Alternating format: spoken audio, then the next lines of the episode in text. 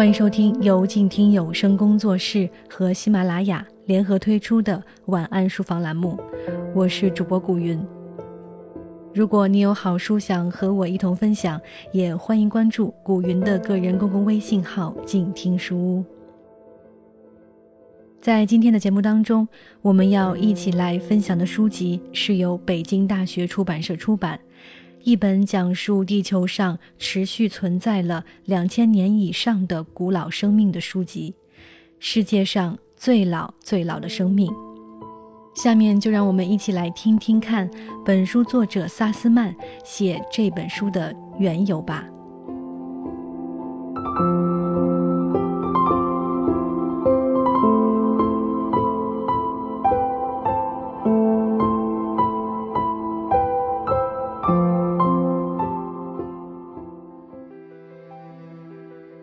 两千零四年夏天，除了拍摄一些照片，探索人与自然之间不绝如缕的关系之外，我几乎是漫无目的的在日本旅行。我毫无灵感，甚至考虑缩短行程，这不像我的风格。我一直都觉得有一种动力拉着我去越来越多不熟悉的地方旅行。我收到了好几条不约而同的建议。不禁陷入沉思。他们建议我去寻找绳文山，一棵据说已经七千岁的古树。它位于偏远的乌九岛上，从九州岛最西南端到那里需要坐几个小时的渡轮。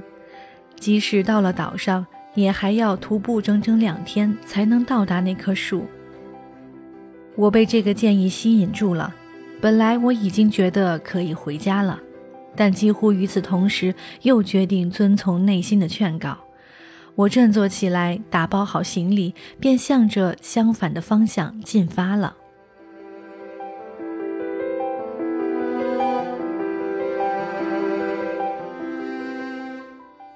等我们到达乌九岛海岸时，船上一对同行的日本夫妇便邀请我一起住到他们要拜访的那户人家里。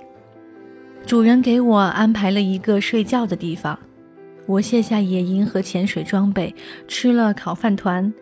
我们聊起生命、旅行、政治，最终我感受到了这棵古老的日本柳杉的静谧之美和力量。它得名于约七千年前的名曰绳文的历史时代。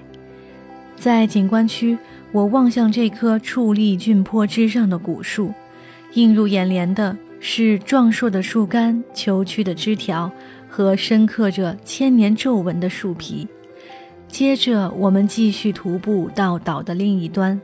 那时，我并没有得到什么神秘的启示，但是我知道，当我把握时机继续日本之行的时候，我就开启了一扇门，通往超越我的个人经验和预言的诸多可能性。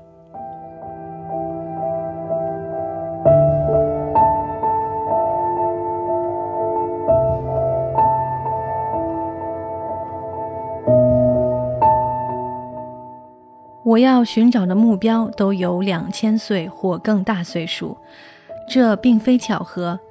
我选择这个数字完全是出于以下原因：在人类这个物种出现之后，刚好过了差不多二十万年的时间，我们达成了一项共识，那就是我们的钟表应该重新调整。这是件非常引人注目的事情。当然，这基本不是个能够干净利落完成的过程。佛历元年在公历元年之前大约五百年，犹太历始于公元前三千七百五十年，中国历起于大约公元前两千六百三十七年。但它用的是一个六十进制的纪年系统，有多种多样的闰年、地方特例以及与皇帝有关的例外。并不是一套稳定的前后相继的计数方式。与这些相反，玛雅历却在2012年结束，恒金基金会则在公历年份之前加了一个零。也许我们应该完全采用地质纪年法。四十五亿两千零一十四年快乐。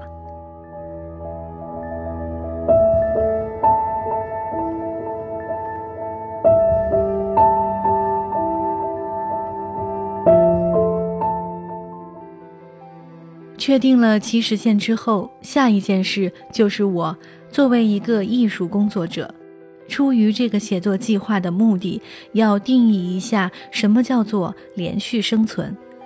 从哲学的角度来看，最重要的考虑是个体水平上持久的观念，因为我们天生都与自我的观念有关。我只遴选了那些活了两千岁或更久的最古老的个体，这些个体指的是单一的生物体和彼此相同的同性繁殖群体。我发现，作为一个艺术工作者。在没有受过科学方法训练的情况下，探索最长寿的物种，反而可以有意外的好处。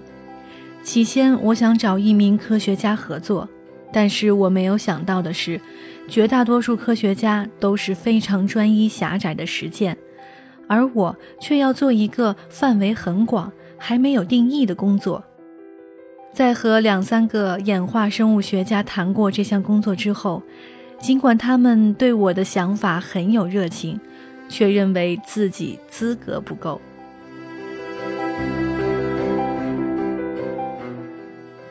尽管我们已经知道，在史前文化中已有一些早期形式的科学活动，然而直到19世纪，科学才成为一个正式的、专门的领域。与此相反，甚至在我们还没有完全成为人类之前。艺术对人类经验来说就已经是很重要的东西了。二十五万年前，尼安德特人用赭石颜色满足装饰的目的。很多最古老的文化遗存是洞穴绘画和乐器。黑格尔有个理论，认为随着时间推移，世界将会认识自身。或许艺术就是这个观念的例证。正在认识自身的世界总体的创造性体现，演化加上意识，就产生了文化。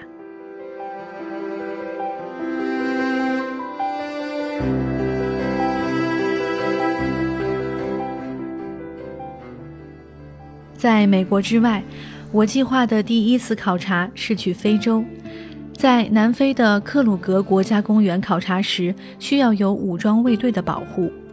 当我拍摄猴面包树时，他们负责挡开可能随时出现的狮子或其他的攻击性野生动物。随后，我抵达纳米比亚，却发现我一直指望能带我去寻找百岁兰的那些研究者已经动身前往安哥拉了。我只能在那里想别的法子。有些不幸的遭遇在意料之中。我在澳大利亚被蚂蟥叮过。在多巴哥岛被珊瑚虫蛰过，这些小麻烦就像一种提示，提醒你再做一些非比寻常的事情。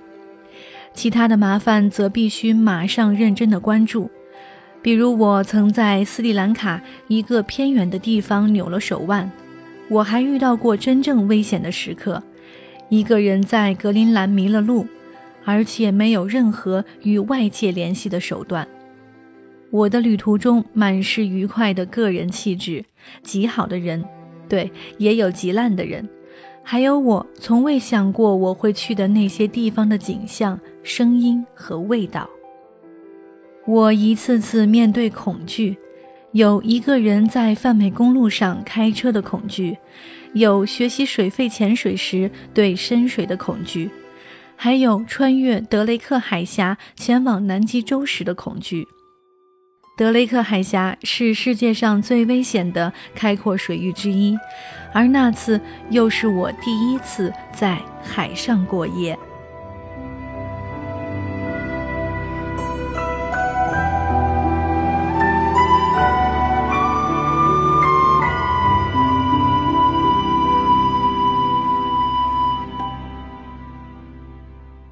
我的其他冒险则具有学术性。我不再攻读美术硕士，也放弃了之后再读个哲学博士的计划，因为马克·吐温说过：“不要让一个人的学校经历妨碍他受的教育。”我把这句格言的智慧铭记于心。当然，我还有财务上的麻烦，我并没有富到可以自立的程度。有一种特殊的认知失调，就是你的作品成了《华尔街日报》版面上的特色，与此同时，你却付不起房租。然而，这也不能让我止步。有时候，不是目标本身，而是它的周边，成了我最深刻经验的来源。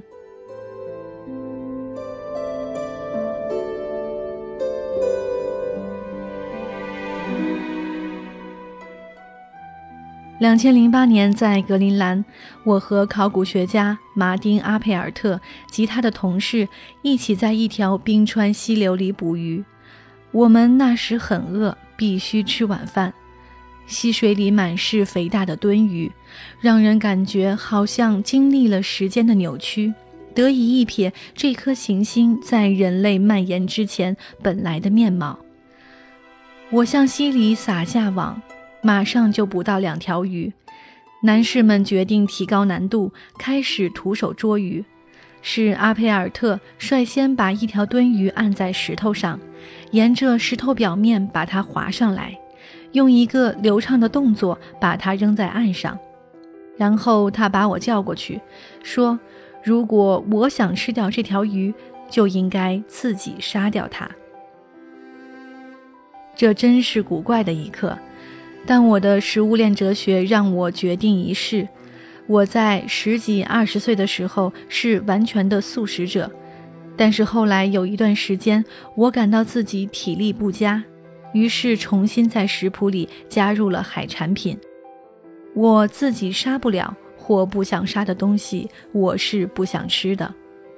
但是我觉得鲨鱼的行为在食物链里占有天经地义的位置。至少我是这样说服我自己的。我拿起石头往蹲鱼的头上笨拙地砸了一下，然后又砸了一下。阿佩尔特收拾了残局。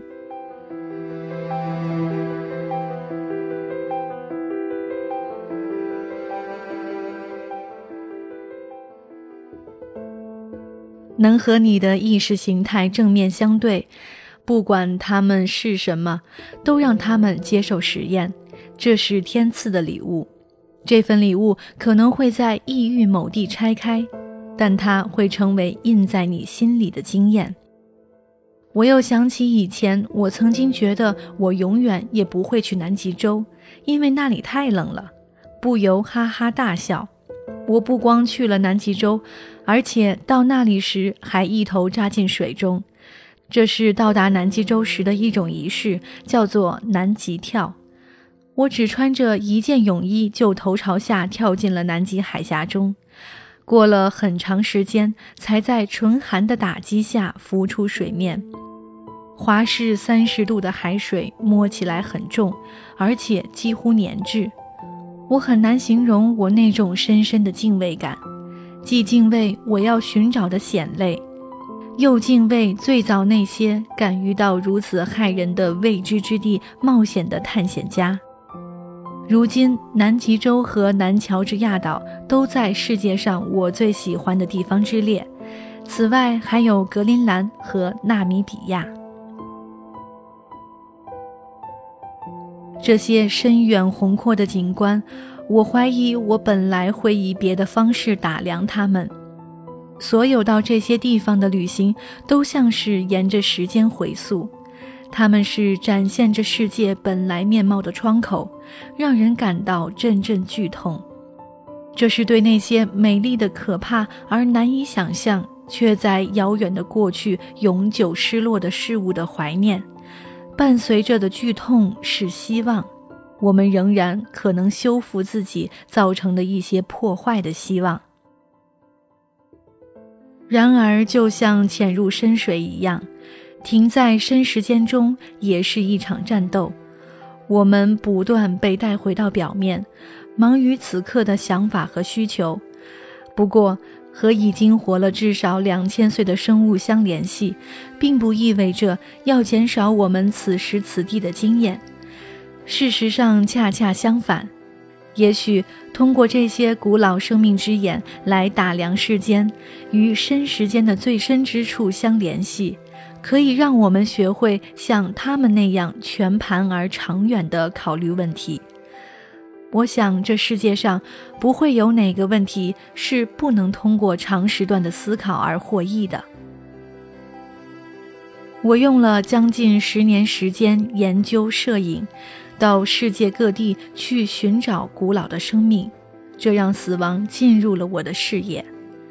面对永远的高深莫测的广度，我对人类个体生命的短暂有了更直接的理解。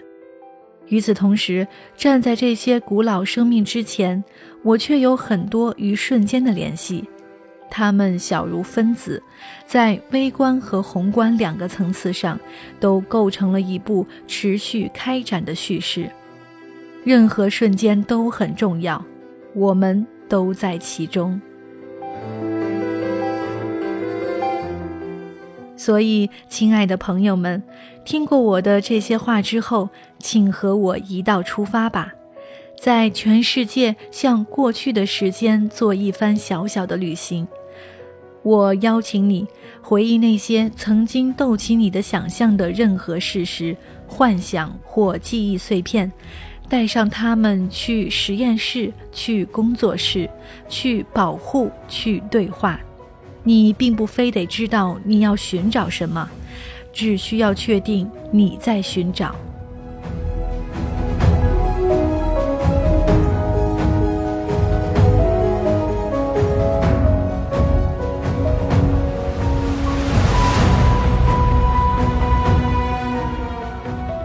好了，今天的书就一起分享到这里。如果你想要去探究这些古老的生命，就不妨去拜读一下原著吧。我是静听有声工作室主播顾云，让我们下期晚安书房继续分享好书。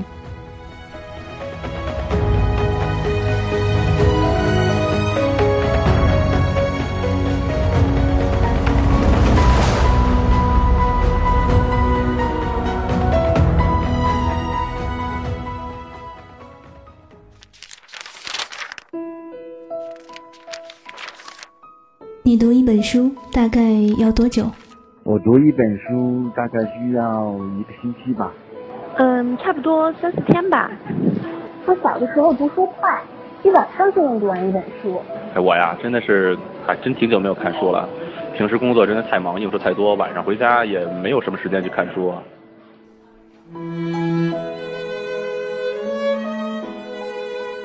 一本书到底要读多久？